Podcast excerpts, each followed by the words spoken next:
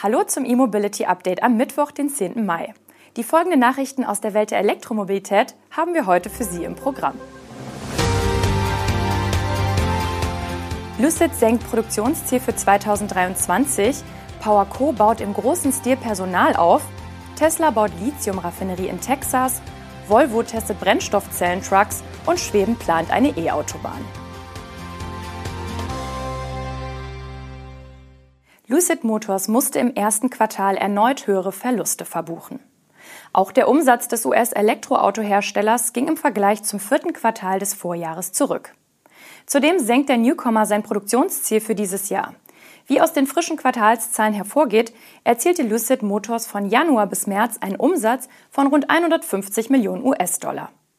Im Schlussquartal 2022 waren es noch knapp 260 Millionen Dollar. Der Nettoverlust des Unternehmens stieg in der Folge von rund 470 Millionen Dollar Ende Dezember auf nun fast 87 Millionen US-Dollar. Gründe für den Umsatzrückgang nennt das Unternehmen nicht. Die Nachrichtenagentur Reuters führt das Ergebnis unter anderem auf den von Tesla ausgelösten Preiskampf bei Elektroautos, steigenden Zinsen und Rezensionsängste zurück. Während Tesla die Preise auch bei seinen Oberklassemodellen teils deutlich gesenkt hatte, hat Lucid seine Limousine R bisher nicht günstiger gemacht. Die Preise starten in den USA weiterhin bei 87.400 Dollar.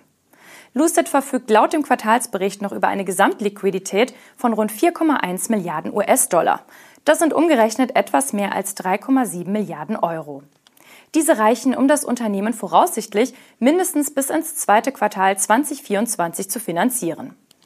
Lucid muss aber weiterhin die Kosten senken und hatte Ende März angekündigt, rund 18 Prozent seiner Belegschaft entlassen zu wollen. Neu ist auch, dass das Unternehmen sein Produktionsziel für das laufende Jahr etwas nach unten angepasst hat. Für das Gesamtjahr senkte Lucid seine Fertigungsprognose von zuvor 10.000 bis 14.000 auf Zitat mehr als 10.000 Fahrzeuge. Das bedeutet, bei einer Produktion von rund 2300 Fahrzeuge im ersten Quartal und einem Jahresziel in der Region unter 10.000 Einheiten scheint Lucid keine allzu großen Sprünge bei der Produktion zu erwarten. Volkswagens Batterietochter PowerCo soll Ende dieses Jahres fast doppelt so viele Leute beschäftigen wie bisher. Das wären bis zu 1500 gegenüber aktuell rund 800 Beschäftigten. Das Unternehmen sieht sich dabei verstärkt auch in Asien nach geeigneten Fachleuten um. Das gab PowerCo-Personalchef Sebastian Krapot in einem Interview an. Wortwörtlich sagte er unter anderem, dass wir schon im Sommer unseren tausendsten Mitarbeiter eingestellt haben wollen. Das Unternehmen suche vor allem Chemiker, Entwicklungs- und Verfahrensingenieure für die Batteriezellfertigung in Salzgitter sowie Beschaffungsexperten für die Batterierohstoffe. Die VW-Tochter liebäugelt bei der Personalsuche auch mit Batterieexperten aus Asien. Dort ist die Batterieindustrie bereits am längsten etabliert. Am Hauptsitz in Salzgitter wird PowerCo dem Personalchef zufolge, zu dem viele Mitarbeiter aus dem dortigen VW Motorenwerk für die Batteriefertigung umschulen. Weitere Fachkräfte und Spezialisten will PowerCo außerdem mit einem hauseigenen Tarifvertrag in die niedersächsische Stadt locken.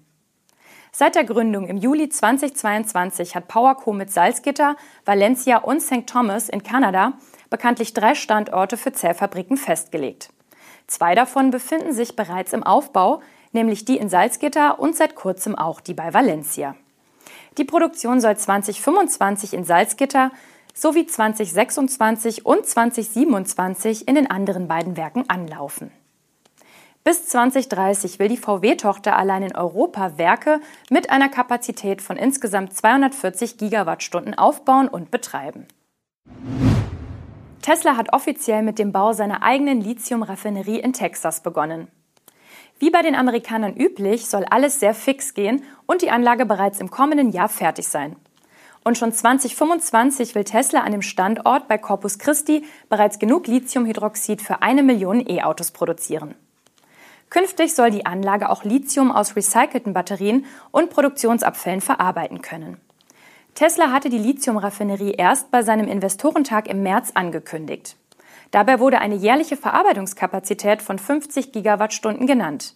Erste Berichte zu einer solchen Anklage an der Golfküste gab es bereits im Herbst 2022.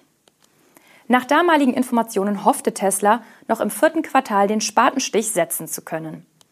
Die Groundbreaking Ceremony hatte sich zwar nun rund ein halbes Jahr verzögert, Dennoch verfolgt das Unternehmen einen straffen Zeitplan. Wie ein Tesla-Manager im April angab, sollen erste Teile der Anlage sogar noch in diesem Jahr in Betrieb genommen werden. In einer Mitteilung schreibt Tesla wörtlich, diese Investition ist von einer entscheidenden Bedeutung für unsere Mission, den Übergang der Welt zu nachhaltiger Energie zu beschleunigen und steht für unsere Bemühungen, das Angebot an Lithiumhydroxid in Batteriequalität in Nordamerika aggressiv zu erhöhen. In der Anlage selbst soll das angelieferte Material nicht mit herkömmlichen Methoden zu batterietauglichem Lithiumhydroxid verarbeitet werden, sondern mit einem sulfatfreien Raffinationsverfahren mit reduzierten Prozesskosten also ohne Säure oder Laugenreagenzien und mit weniger grauer Energie. Das in den USA veredelte Lithiumhydroxid wird Tesla wohl in seinen US-Batteriefabriken selbst zu Batteriezellen verarbeiten. Als Nebenprodukt der neuen Anlage in Texas fällt übrigens eine Mischung aus Sand und Kalkstein an. Dieses kann für die Herstellung von Baumaterialien verwendet werden, wodurch Abfallströme sinnvoll genutzt werden können. Volvo Trucks hat seine Brennstoffzellen-Lkw in Nordschweden zum ersten Mal auf öffentlichen Straßen getestet. Die Wasserstofftrucks von Volvo sollen in der zweiten Hälfte dieses Jahrzehnts verfügbar sein. Vorgestellt hatte der schwedische Nutzfahrzeughersteller die Brennstoffzellenfahrzeuge erstmals im vergangenen Jahr. Seinerzeit waren die fahrbereiten Prototypen mit der markanten Wasserstofftankeinheit hinter dem Fahrerhaus aber nur auf abgesperrten Teststrecken unterwegs. Mit technischen Daten hielten sich die Schweden damals zurück. Die bis zu 1000 Kilometer Reichweite und 300 kW Leistung der beiden Brennstoffzellen zählen zu den wenigen bekannten Daten.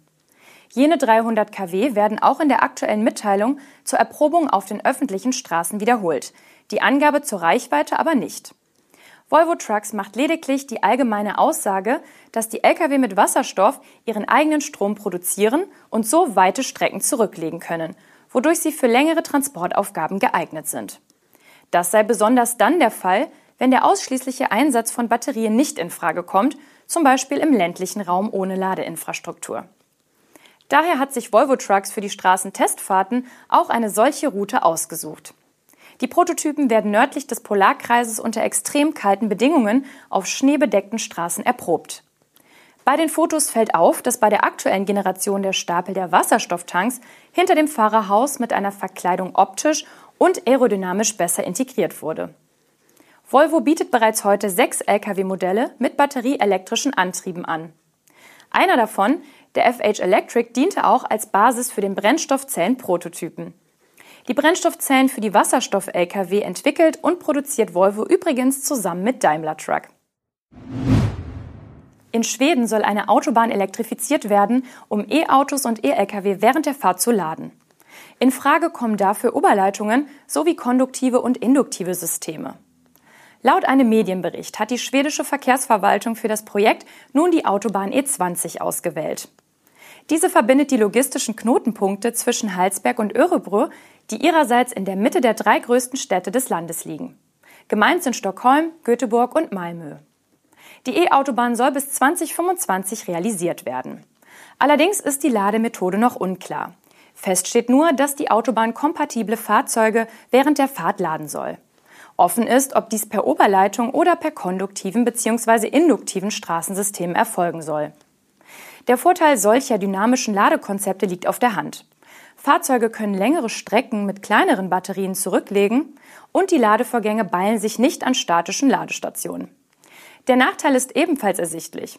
Der Infrastrukturaufbau für solche E-Straßen fällt noch viel umfassender und teurer aus.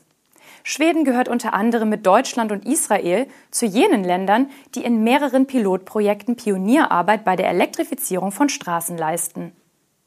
Die nun geplante E-Autobahn wäre die erste ihrer Art weltweit und könnte bis 2045 zum Ausbau von weiteren 3000 Kilometern Elektrostraßen in Schweden führen, wie es in schwedischen Medien heißt. Das war das E-Mobility Update am heutigen Mittwoch. Bereits morgen Mittag sind wir mit einer weiteren Sendung wieder für Sie da. Bis dahin wünschen wir Ihnen eine gute Zeit.